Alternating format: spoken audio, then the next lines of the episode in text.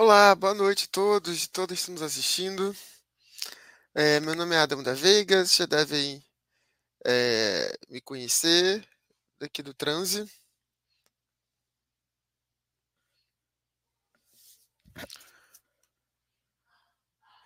Boa noite a todos, né? Esperando sempre um pouquinho para as pessoas chegarem.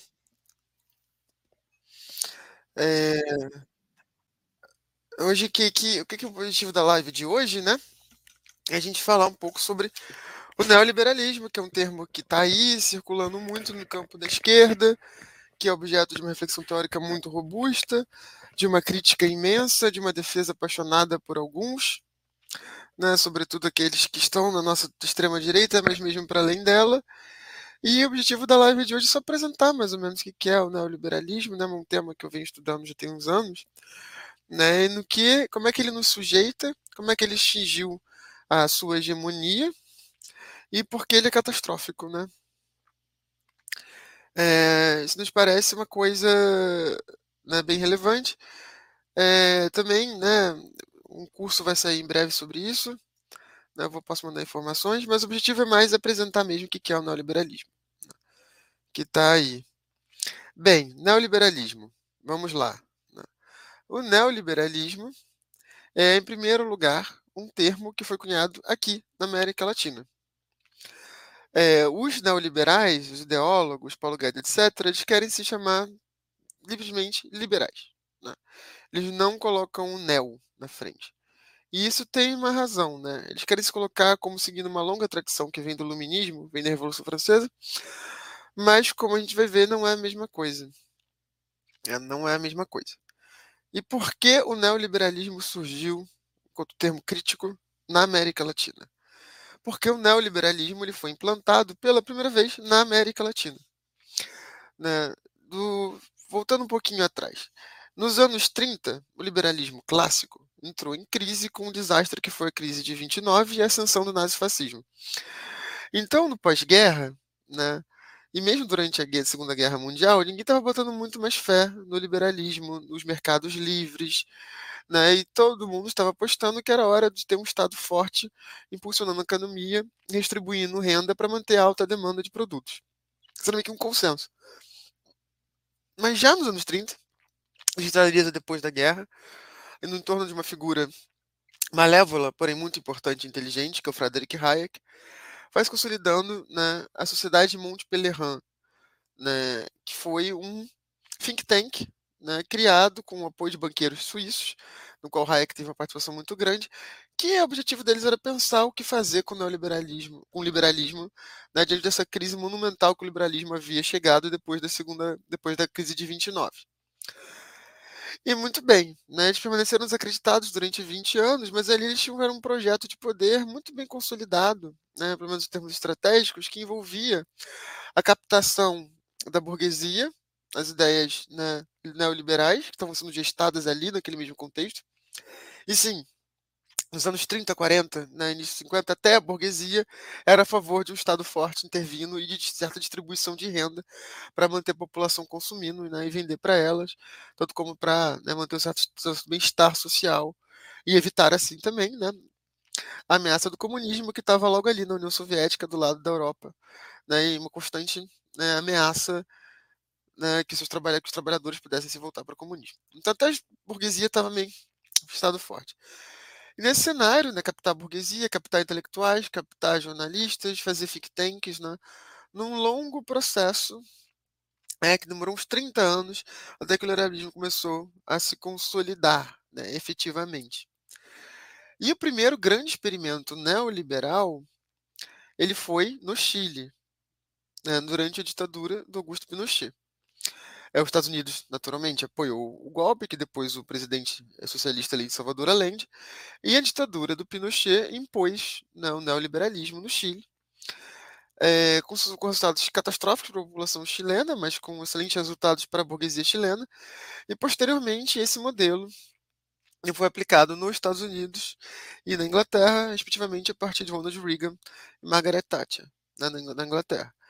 E esse modelo depois foi foi se espalhando pelo mundo e foi brutalmente imposto sobre os demais países da América Latina no consenso de Washington nos anos, nos anos 90, quando grandes instituições internacionais apoiadas pelas grandes potências é, simplesmente falou que se os países né, do terceiro mundo não seguissem a cartilha neoliberal, não teria renegociação da dívida, teria boicote, enfim, foi na base da chantagem mesmo. Mas uma chantagem que já tinha um solo, né, para florescer, né, um solo já cultivado por 40 anos por uma série de pensadores, por uma série de jornalistas, por uma série de instituições que já tinha se espalhado bastante pelo mundo. Né, consolidando aquilo que o David Harvey muito bem chama de contraofensiva de classe. Né, a burguesia que, diante da ameaça soviética, que diante né, dos estragos da Segunda Guerra Mundial, havia topado ceder parte dos seus lucros em prol de uma estabilidade política alcançada através da distribuição de renda e do Estado intervindo na economia para gerar emprego e para oferecer serviços públicos para a população, como saúde e educação. Né, burguesia tinha topado lucrar menos né, nesse período, que vai dos anos 40, final da Segunda Guerra até os 80, 90. No primeiro mundo, mas não só, né, não só, né, em graus menores também estava em países da periferia sem periferia, é, regulação da, da, economia, resolveram né, que não, resolveram sacrificar né, essa suposta estabilidade por lucros cada vez maiores. Né. E esse modelo se tornou hegemônico né, no final dos anos 90, início do, do longo dos anos 90 e até hoje como hegemônico. Né implantado em graus diferentes de brutalidade e de pervasividade em diferentes países do mundo. Mas ele se consolidou, né, e está aí até hoje, né. E muito bem, né. É, o que, que caracteriza essa ideologia, né? Em primeiro lugar, como todos né, devem saber, o neoliberalismo é a favor do mercado. O liberalismo acha que a melhor forma de produzir distribuição de renda, de impulsionar o o desenvolvimento humano, desenvolvimento tecnológico e cultural, a partir da livre competição no mercado. O mercado conseguiria oferecer é, uma distribuição mais igual possível né, dos bens e recursos escassos, permitindo que aqueles que forem melhores competidores obtivessem com justiça aquilo que lhes desceu por direito, e que mesmo aqueles que não vão tão bem na competição, é, conforme a economia vai se desenvolvendo, vai gerando mais riqueza, eles serão beneficiados a partir né, desse processo. Mesmo aqueles que não são grandes competidores, isso seria melhor do que qualquer forma de, de, de distribuição a partir de um planejamento do Estado. Né? O Hayek, inclusive, no famoso Caminho da Servidão, que é a Bíblia de muitos neoliberais, argumenta que toda forma de regulamentação produz a médio e longo prazo uma ditadura.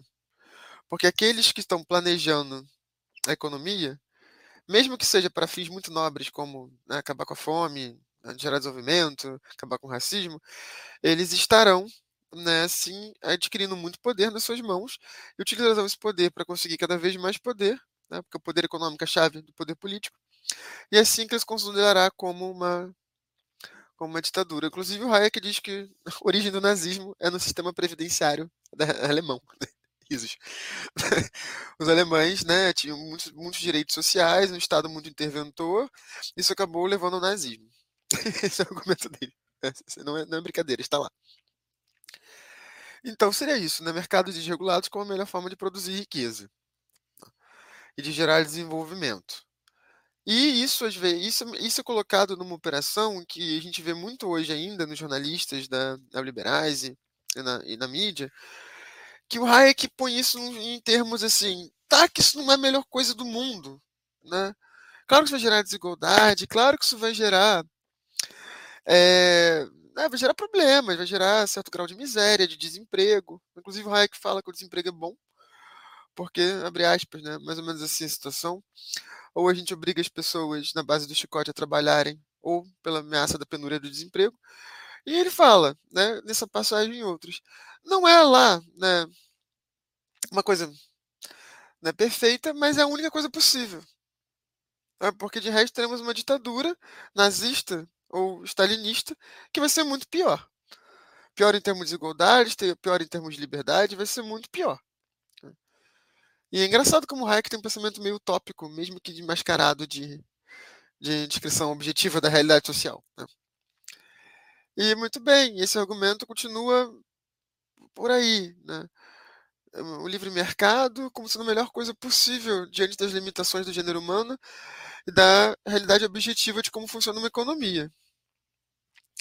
Esse tipo de argumento, né, mais do que argumento, esse tipo de pensamento, ele se, ele se consolida num, aquilo que o Mark Fisher, um pensador britânico, chamou de realismo capitalista, que se expressa por dois slogans que são muito ilustrativos. O primeiro é que é uma coisa, uma frase da Margaret Thatcher que implantou o neoliberalismo no Reino Unido. Não há alternativa. Ela diria: temos que privatizar as empresas, temos que regular os mercados, temos que reduzir investimento público, porque não há alternativa. E em segundo lugar, uma frase que talvez seja do Gigi, que talvez do Frederick Jameson, não sabemos ao certo, que diz que é mais fácil imaginar é, o fim do mundo do que o fim do capitalismo. E única seria uma terceira, que o Fischer não traz, mas que é o Bruno Latour que diz, que no final dos anos 80 e início dos anos 90, o capitalismo se colocou como o único sistema possível e, ao mesmo tempo, o sistema completamente impossível. E por que esses três slogans? Né? Porque o realismo capitalista, para o Fischer, é a assunção inconsciente pervasiva que está na atmosfera de que não há alternativa para o capitalismo neoliberal. Com o fim da União Soviética, através de uma série de mecanismos ideológicos muito eficazes, né, produziu-se essa ideia de que não adianta, não tem solução, é isso mesmo. Né? Não há alternativa, só há o capitalismo mesmo, e só há o capitalismo neoliberal. Né? Não, não existe alternativa possível porque o neoliberalismo haveria colonizado o que significa ser a própria realidade. Né? A realidade de como funcionam os mercados, de como são as pessoas, ela se tornou ideologicamente, simbolicamente colada àquilo que o neoliberalismo fez dele, de tal modo que o neoliberalismo parece uma verdade eterna, histórica, né, simplesmente técnica, objetiva, e diante dela podemos simplesmente pensar: que merda, mas acho que sim que as coisas são.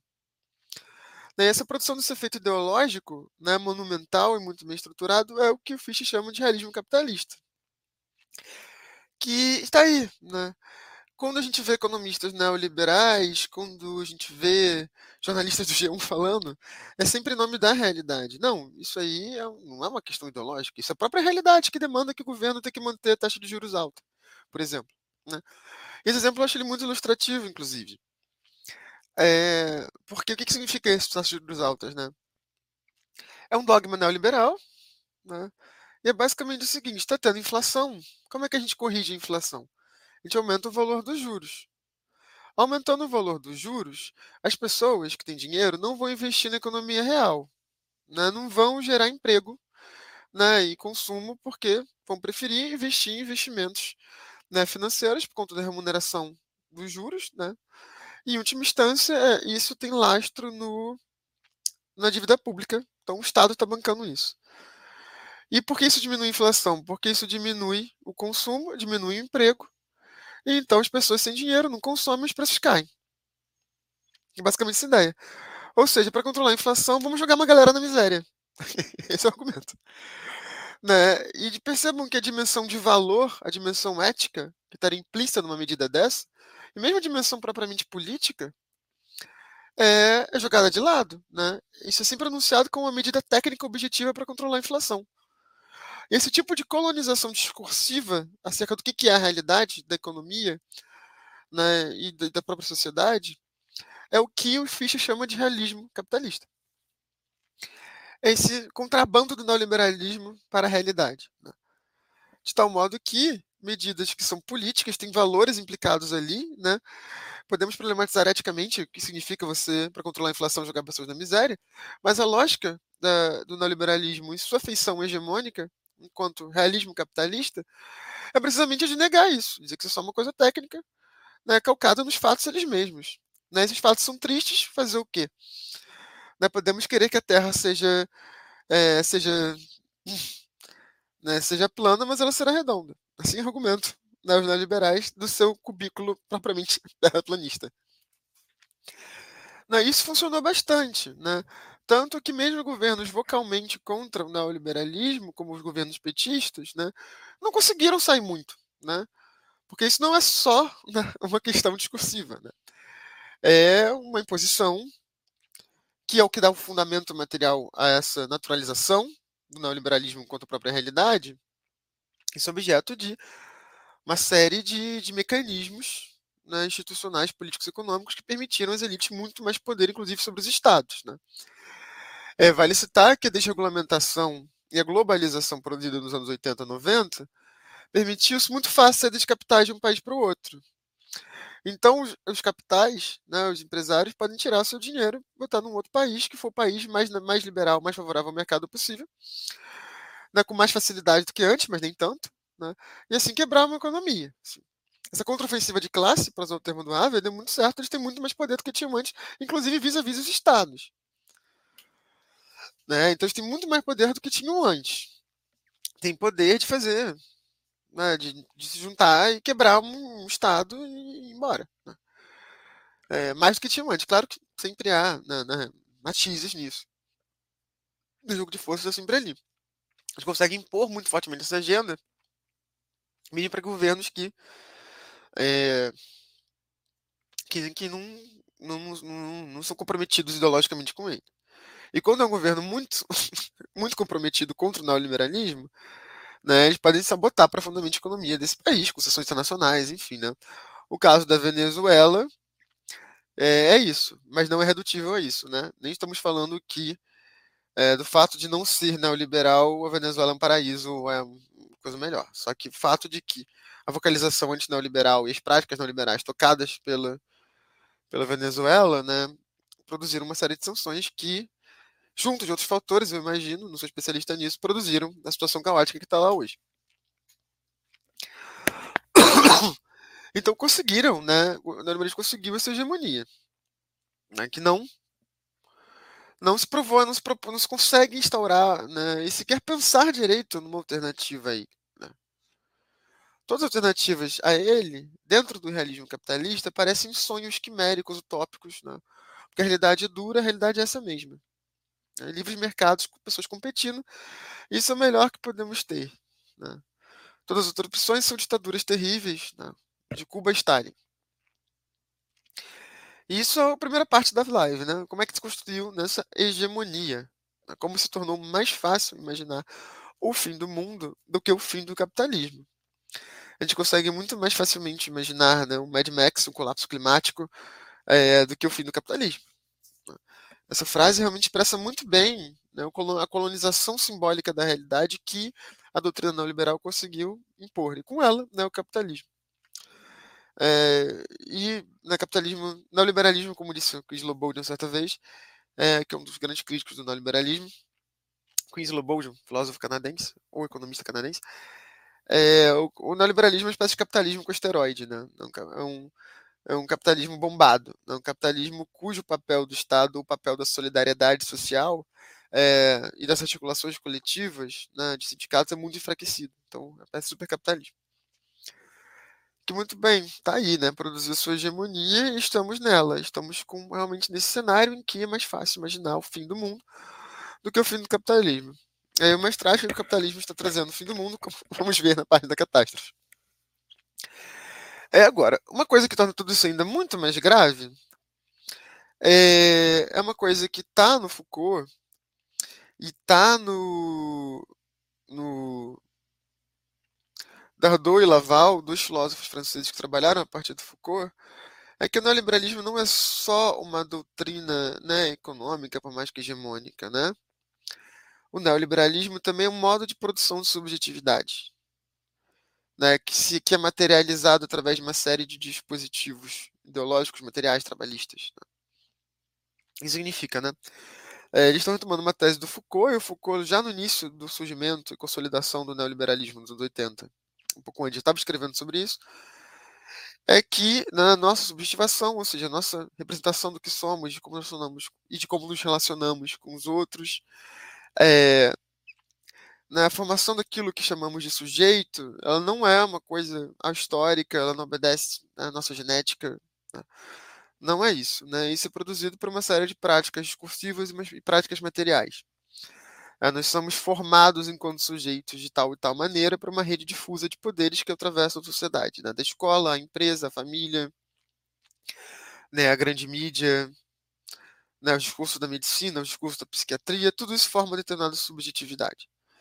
É, e o ponto do Foucault, já no Nascimento da Biopolítica, um curso que ele deu no Collège de France, e também no desenvolvimento aqui do Pierre Dardot, Christian Laval e Pierre Dardot dão a isso num livro muito bom chamado A Nova Razão do Mundo, o neoliberalismo funcionou e opera como uma espécie de produção de subjetividade também. Produz determinado sujeito. Né? Produz determinado sujeito, determinada afetividade, determinado modo de relacionamento entre as pessoas e as pessoas consigo mesmas. Isso é mais grave. Né? E o que seria esse sujeito neoliberal, né, assim produzido? Né? Para o e Laval, é o empresário de si mesmo. Na coisa estava no Foucault, que a gente vê por toda parte. Né? É, o neoliberalismo, na leitura do Dardot e do Laval, ele tem uma diferença em relação ao liberalismo tradicional, que é a, o primado da competição. Para o neoliberalismo, isso a gente realmente vê nos seus autores, vê no seu discurso, a ideia de competição é a chave de inteligibilidade social e subjetiva. Se entende o que é a sociedade, se entende o que é a economia, se entende como é que as pessoas se relacionam a partir da ideia de competitividade. Que somos competidores antes de mais nada, né? O mundo, sociedades humanas, né, que nós somos, somos, somos competidores antes de qualquer outra coisa. Competidores que competem no mercado né, por recursos escassos. Isso é bom. Não lembra de dizer que isso é bom, ou se não é bom, é o melhor possível. É, então, a imagem de sujeito que começa a se produzir, vai se produzindo, vai se materializando, vai entrando dentro de nós, é isso, de que somos competidores antes de qualquer outra coisa, e que o modo a partir do qual devemos ver o mundo e ver a nós mesmos é a partir da competição. Né? E nisso entra a figura do empresário de si. O que é o empresário de si? Muito bem, o que é uma empresa? Uma empresa é uma unidade econômica que compete por recursos escassos com outras unidades econômicas. E seu único objetivo é competir, é conseguir mais e mais recursos, aumentar o seu lucro, né, aumentar o seu capital. Para isso que ela serve, sua única razão de ser é essa. Né? Não há responsabilidade social empresa, se alguém acredita nisso. Né? Não tem. O objetivo delas é isso. E essa imagem, né, a partir de uma série de dispositivos, que a gente vai ver também um pouquinho, começa a ser interiorizada. Começa a ver o sujeito como isso como um competidor, uma empresa de si mesma que dispõe de um certo capital, o seu capital humano, conceito utilizado pelo RH de tudo é lugar. E cabe a esse sujeito, na competição, maximizar a si mesmo enquanto capital a partir de todos os recursos que são disponíveis. E se esses recursos, né, tradicionalmente seriam né, o capital financeiro mesmo, a sua cultura, a sua formação, no neoliberalismo, a gente tem um movimento crescente de todas as dimensões da existência psíquica e afetiva serem convocados à grande aventura empresarial, serem convocados à produção, à competição. Né? Um exemplo disso é uma coisa que tem sido valorizada por empresas de educação e por, e por, por grandes corporações, são as assim chamadas atitudes, atitude, não, competências atitudinais. Você ser uma pessoa sociável, você ser uma pessoa divertida, uma pessoa calma, né, uma pessoa ambiciosa, essas propriedades subjetivas suas, que aos seus afetos, ao que você seria no íntimo, é, são objeto de medição e são objeto e são um elemento na competição. Né? São um elemento no mundo corporativo que é valorizado ou desvalorizado e que te permite, conforme você realize um trabalho sobre si para cultivar as competências atitudinais certas, te permite se tornar o melhor ou pior competidor. E assim, né, ser mais ou menos sucedido na, nessa competição por recursos cada vez mais escassos. Né? E lembrando que isso está no discurso corporativo, mas não só. Né? Não só por quê? Porque essa convocação da subjetividade inteira à competição e à lógica de acumulação empresarial, ela tem no seu solo material, na sua coerção mais bruta, né, os altos níveis de desemprego, que fazem que se você não entra nesse jogo, você não consegue um emprego. Né? Então você vai fingir que você está motivado, que você é proativo, porque senão você vai ficar desempregado. E nisso uma hora muitas pessoas começam a acreditar, né?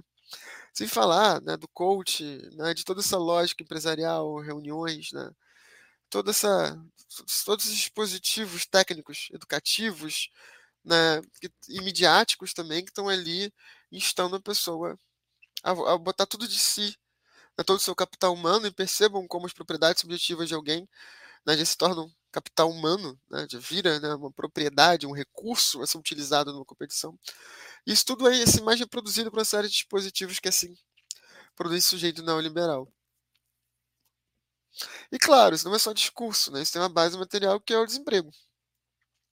Que durante a ascensão neoliberal, conforme ele ficou hegemônico, ele aumentou muito, né? Muito. Né? O desemprego, porque o Estado não intervém mais substancialmente para gerar emprego, conta né? do, do Estado mínimo dos neoliberais. Então, desemprego altíssimo. E a competição se torna mais acirrada, as pessoas competindo por cada vez menos vagas vão topar tudo. Né? E lembremos que o Hayek, já nos anos 40, dizia que como é que as pessoas trabalharem? Ou pela tortura, pelo chicote da escravidão, ou pelas ameaças da penúria do desemprego. E optaram pela, em alguns lugares optaram pelo chicote mesmo, em outros lugares é, a burguesia optou por isso, pela penúria do desemprego. Né? Pessoas desesperadas tornam ótimos trabalhadores e realmente vão entrar no jogo. Vão começar a se ver como competidores porque materialmente estão competindo por recursos cada vez mais escassos. Né? Por que o discurso de empreendedorismo né, cola tanto, né, de empreendedorismo de si? Porque, em certo sentido, mesmo pessoas muito fodidas, né, de grana e oprimidas, elas têm que se virar, elas têm que competir muito por recursos muito escassos. Então, quando algum, alguém dá uma legitimidade a isso, diz que isso é bom, né, faz com que elas se sintam contempladas numa realidade que elas já vivem, que já é essa realidade de todos contra todos, de vagas e recursos muito escassos, de, e fazer tudo possível para conseguir, né? E nisso entrando todas as suas competências subjetivas e objetivas, né? Da sua rede familiar, da sua rede de contatos, as suas competências atitudinais, né? Sua simpatia, seu jogo de cintura, sua proatividade, a sua motivação. Tudo isso é convocado a participar do jogo neoliberal né, acaba produzindo uma subjetividade. Né? Uma subjetividade que tem como um dos efeitos primordiais né, a erosão dos vínculos comuns. Né? Todo mundo começa a se ver né, como competidor, e aí? Como se relacionar? Né? Vocês já conheceram um certo tipo de pessoa que eu acho particularmente instrutivo né, do que é a cidadania liberal? Que são essas pessoas que competem o tempo todo assim, na, na conversa comum. Né? Boa tarde, seu Zé, na fila do pão, né? Ah, eu tô com uma dor de cabeça, seu Zé, mas sabe que a dor de cabeça de verdade foi aquela que eu senti há duas semanas atrás. As pessoas estão sempre querendo ser mais, né? Parece sempre competindo em cada mínima troca discursiva. Mas se chegar tão básico como chega algumas pessoas, é isso, né? A chave de inteligibilidade a partir do qual nos lemos e lemos a nós, né, é muito marcada por essa, por essa formação subjetiva neoliberal, que tem na competitividade o seu fim último sua, na sua razão. Né? Porque nos vemos, somos obrigados e coagidos por mecanismos discursivos e materiais a nos vermos como sujeitos competindo por realidade, por oportunidades escassas. A nos vemos como empresas no, no mercado. E, de fato, somos, porque precisamos pagar nossas contas, precisamos comer. Isso envolve competir por oportunidades que o neoliberalismo fez se tornarem cada vez mais escassas e continua fazendo, sendo cada vez mais escassas. E então, esse discurso vai colando, vai entrando, né, e vai produzindo né, essa subversividade neoliberal. Que, curiosamente, né, eu digo curioso, né, porque é uma coisa que, pelo menos, né, quando li isso, foi uma coisa que realmente eu vi muito claramente no, no mundo, né, e na forma como eu penso, como me sabe, na forma e nos outros. A ideia do que o narrador Laval chama de subjetividade pelo excesso de si. Que, ora, a empresa, né, o empresário de si é essa imagem, né, do que, que o sujeito faz a si mesmo, né, de como o sujeito se vê. Né, uma empresa em de certo capital humano, uma competição. Uma empresa tem limite para o seu lucro? Ela tem um ponto em que ela chega e fala: não, não vou além, eu não quero mais, eu não quero mais lucro, não quero destruir mais meus concorrentes. Não, a empresa vai até o fim. Então, tipo, daí, até falir, né? E se o sujeito se vê como uma empresa, ele também procurará constantemente o excesso de si. Aumentar cada vez mais a sua performance, cada vez, aumentar cada vez mais o seu capital humano e também, o que vem através do discurso publicitário, é cada vez mais o seu próprio prazer. Ele vai querer cada vez mais prazer e cada vez mais performance. Né? É, o que o Laval chama de aparato prazergoso. né, de performance gozo, ou performance prazer. Que é isso, esse constante ultrapassamento de si mesmo, que é demandado. Demandado para de uma performance laboral. Né? O bom trabalhador é aquele que tem mentalidade de patrão, ou seja, que tem mentalidade da empresa e vai funcionar 24 horas, não vai separar a vida do trabalho. Né? Vai levar trabalho para casa e vai fazer de tudo pela empresa como se estivesse fazendo por si mesmo. Está sempre procurando um excesso de performance cada vez melhor? Cada vez mais, mais trabalho, mais desempenho. E por outro lado, essa demanda de excesso de si também chega através do discurso publicitário, numa demanda para um consumo de bens e de prazeres cada vez mais. Cada vez mais. Cada vez mais, mais. cada vez mais consumo, cada vez mais prazeres. Né? Né? Então, essa é uma performance tanto contraditória, né?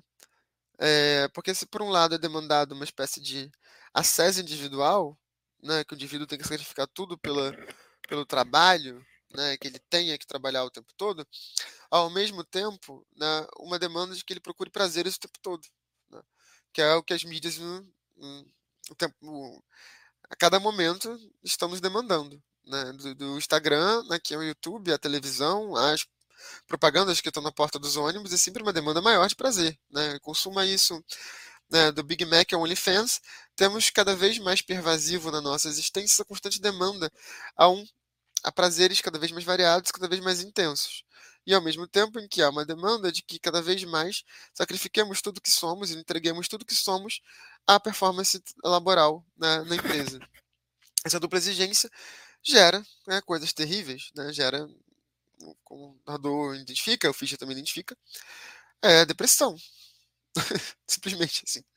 Né, depressão, ansiedade né, e a crise da saúde mental que a gente está vendo né, no mundo todo com especial ênfase para os países ocidentais. Né?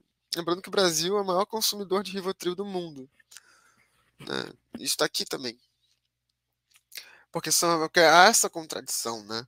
Há a produção né, de uma coisa muito terrível, mas que imagino que seja deve ter sentido, que é você se sentir culpado quando está se divertindo por não estar trabalhando e se sentir mal quando está trabalhando por não estar se divertindo, não está tendo tempo para você né, angústia e ansiedade que isso produz, né, é prova disso, da substituição neoliberal. Né, que o tanto nos coloca nessa, nessa constante procura pelo excesso de nós mesmos, nos prazeres e na performance, no trabalho, e nas duas coisas entrando em contradições uma com a outra, nos dilacerando enquanto tal. Né, somos cindidos por essas duplas exigências que nos formam, né? num horizonte fora do equilíbrio, em que um, o que se deve se buscar não é um estado equilibrado, mas a constante ultrapassamento em termos de performance, em termos de consumo, em termos de prazer. Né? Essas exigências contraditórias né, produzem esse quadro de ansiedade generalizada e também né, de depressão.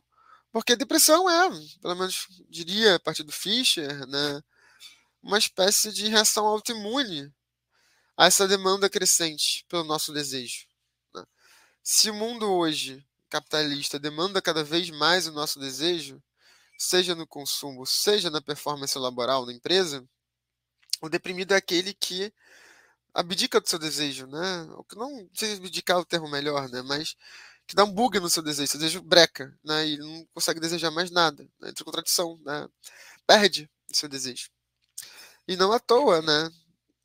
Conforme cada vez mais se demanda desejo, cada vez mais querem que o nosso desejo, a nossa libido, até o nosso tesão, como diz o Paul P. Preciato, entre na, no circuito de acumulação do capital, parece que faz sentido que surja como efeito colateral disso a depressão, como justamente essa recusa ao desejo, né? que não é consciente e tal, né? mas que simplesmente breque, né?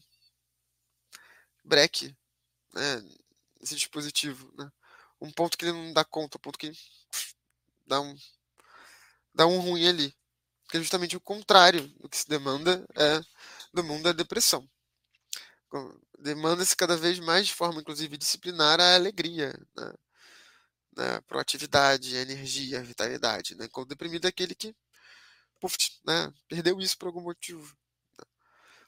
E, naturalmente, a solução neoliberal para a depressão, como para a ansiedade, é o quê? Dizer que a culpa está no cérebro da pessoa. O Mark Fisher argumenta muito bem sobre isso né, dizer que ah, são defeitos do cérebro, são defeitos de você, indivíduo, né? Você tem esse problema aí, né, na sua, da sua infraestrutura fisiológica, então, dizer o que? A gente pode tratar com remédio. Mas as causas sociais que produzem esse desequilíbrio químico no cérebro não são tematizadas, né? Porque não interessa. Né? O que interessa é justamente botar a mesma depressão no grande ciclo de acumulação do, do, capital através dessa que é uma das maiores indústrias do mundo, segundo, se não me engano, a mais lucrativa ou a segunda mais lucrativa, que é a indústria farmacêutica. Não quer dizer que remédio não funcione, não quer dizer que não possa alguma coisa no cérebro mesmo, né? Mas o ponto é, é a ilusão das condições materiais objetivas né, que produzem a crise da saúde mental. Não o contrário, né? É essa orientação de foco, né, o que para um traço de defeito individual através da, da do é que a palavra do, do sofrimento psíquico é o tem a oferecer e não está dando muito conta, né? Enfim, né? Isso que se produz com sociedade neoliberal. Que já é uma coisa bem horrível. né? É, todos somos meio malucos. Porque vivemos nesse mundo e isso nos informa que iramos ou não. Né? A gente pode resistir a isso, mas esses traços né, da subjetividade neoliberal estão aí. Né? E complexo de impostor, coisas decorrem disso. E outro ponto, né, que é a terceira parte da live, né, que é a catástrofe, né, é que já vimos um elemento dessa catástrofe, que é essa produção dessa gigantesca crise de saúde mental. O outro ponto é, digamos, a mudança climática, que o neoliberalismo não consegue dar conta. É, claro que a mudança climática não é só culpa do neoliberalismo, mas num livro recente, Bruno é um dos maiores estudiosos sobre o tema, é, ele argumenta algo que faz muito sentido, que se expressa né, naquele um dos slogans que eu trouxe no início sobre é, que, que, o capitalismo no final dos anos 80 se torna um único sistema possível ao mesmo tempo um sistema impossível. Por quê? No mesmo momento, segundo Latour, em que o neoliberalismo ascende, né, se torna, vai se tornando hegemônico, é o momento em que a ciência do clima descobre que não tem como ter crescimento econômico infinito, porque o planeta é finito, e o nosso modo de vista, vida, vida consumista, né, baseado na emissão de combustíveis fósseis, é incompatível com nossa própria existência, porque estamos, mais uma vez, num planeta finito. É, então, é impossível né, que esse crescimento que a modernidade prometeu, ah, deixe o livre mercado, deixe, né, deixe eles trabalharem, né, ou mesmo no marxismo, né, se a gente acabar com a burguesia, ah, o próprio desenvolvimento econômico gerará abundância para todos, é, nos, anos, nos anos 70 e 80, é, vai se vendo que, bem, né, não vai rolar. E para o Latour, o que, que as elites resolveram fazer? Minimizar os efeitos do aquecimento global, tentar reverter isso, né? Não, pelo contrário. Foi farinha, né, farinha pouca, meu pilão primeiro. Já que não há mundo para todos, cabe agora pensam as elites na leitura do Latour. Radicalizar a apropriação dos recursos naturais e do trabalho, para que nós, das elites, tenhamos nosso futuro garantido né, em castelos dourados no mundo em ruínas, enquanto o resto queima. É, e a gente observa que houve aumento da desigualdade desse período brutal no mundo todo, houve aumento da emissão de combustíveis fósseis, as medidas que foram tentadas, os estados tentaram impor, ou que as instituições internacionais tentaram impor para conter nas emissões de, de, carbono não deram grande coisa. E as elites ficaram cada vez mais ricas. Né? E muito bem, nesse ponto, como diz o Latour, é necessário se livrar de todos os fardos da solidariedade social. Então, muito bem, é o liberalismo. Né? Vamos aqui pensar né, o que já estava ali né, enraizado na própria dinâmica do capitalismo, que, como diz Margaret Thatcher, não há sociedade, só há indivíduos competindo, só suas famílias, né? Vamos nos livrar dos fardos da, da solidariedade social mesmo. Porque assim, né? Poderemos aqui continuar nos apropriando da riqueza. E também o negacionismo, né? O negacionismo também é uma resposta. E começa a ter é, grandes empresas financiando negacionistas. Né? O que a Débora da Nova chama de profissionais da negação que são cientistas né, minoritaríssimos, mas são comprados para dizer que aquecimento global é uma mentira. Né? Então, o neoliberalismo, né, por Latour, surge de forma imanente a essa percepção das elites que não há mundo para todos, que então caberia se apropriar do mundo que resta na maior intensidade possível, do mundo natural e do mundo do trabalho. É, o que é trágico. Né? E a gente observa que realmente no neoliberalismo não consegue dar conta, né? E acho que não, não podemos nem supor isso tanto quanto uma, talvez uma um projeto muito consciente das elites, mas é simples fato de que se você acha que o mundo de todos competindo contra todos, o nível de solidariedade, solidariedade social, o nível de organização comunitária que seria necessário para você dar conta de um problema que é eminentemente comum, que é o aquecimento global e a mudança climática, é, isso entra em contradição com esse sujeito, atomizado competidor do neoliberalismo. No momento que mais se faria necessário apelar ao mundo comum, como diz o Chile Bembe, que seria mais necessário apelar né, a um horizonte global, é o momento em que ele se torna escasso, em que ele é vilipendiado e atacado pela, pela ideologia dominante, que só vê no comum, no coletivo ou na solidariedade um empecilho à competição, ou, como colocaria o Hayek, né, um terrível caminho para a servidão no totalitarismo né, se desfez do fardo do comum, efetivamente. Né? E esse sujeito neoliberal é um sujeito que só compete individualmente né, e que assim também incapaz de pensar no comum. E o problema né, do, da mudança climática é um problema comum, não adianta. Mais que distribuído de forma desigual né, no mundo, naturalmente, né, norte-americanos vão sofrer menos do que os haitianos, mas ainda assim um problema comum né, que se fez enfrentado pela dissolução de todo vínculo comum. Né? Então, nesse sentido, o neoliberalismo é um produtor de catástrofe. Né? Tá aí né, acelerando a locomotiva para o fim do mundo, conforme justamente né, não oferece mecanismos subjetivos, econômicos, né, para que se possa se enfrentar essa grande ameaça do nosso tempo, que é a mudança, a mudança climática. E bem, isso que eu gostaria de trazer hoje, né? É, faz até parte de um curso que, que possivelmente eu vou dar né, no, no. Não, tipo, semana não, vou dar. Começa essa semana. Caso alguém queira fazer, tá aqui no, no link que eu mandei. E, e é um assunto que eu venho estudando há muitos anos e eu acho que ele é muito importante. E eles ajudam a entender melhor o mundo, né? Inclusive, né, nós mesmos, né? Pelo menos para mim existe deu essa contradição entre dispositivo de performance e prazer. Uh, abriu uma chave na minha cabeça. Vamos ver isso mais detidamente. Mas agora, se alguém tiver alguma questão, quiser que eu fale de algum ponto, né, ou trazer alguma pergunta, alguma dúvida, alguma coisa, a gente, né, a gente conversa, né, sobre isso. Podem botar aqui no chat que eu tô vendo. Hoje estou sozinho aqui, ninguém mais quis vir, mas é, qualquer questão podem falar no chat que eu leio aqui para todo mundo.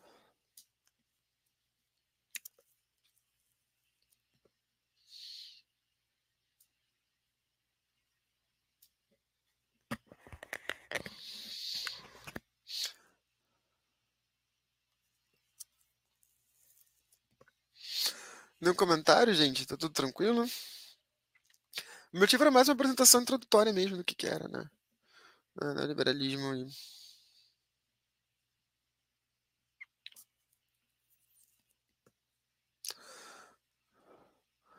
É, se ninguém tá pergunta, né? Aquele momento de, por favor, sigam o IEP, né? Arroba Estudos do Presente no Instagram, IEP Presente no, no Twitter, sigam Transi, Transiruby no Instagram, Transiruby no, no Twitter, né? Estamos marcando lives para a próxima semana aqui no Transi também, né? E é sempre bom, né?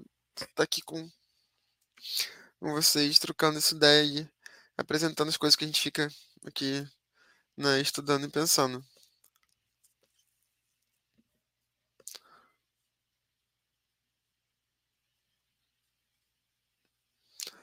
É muito bem, então. Se ninguém botou nenhum outro comentário, né?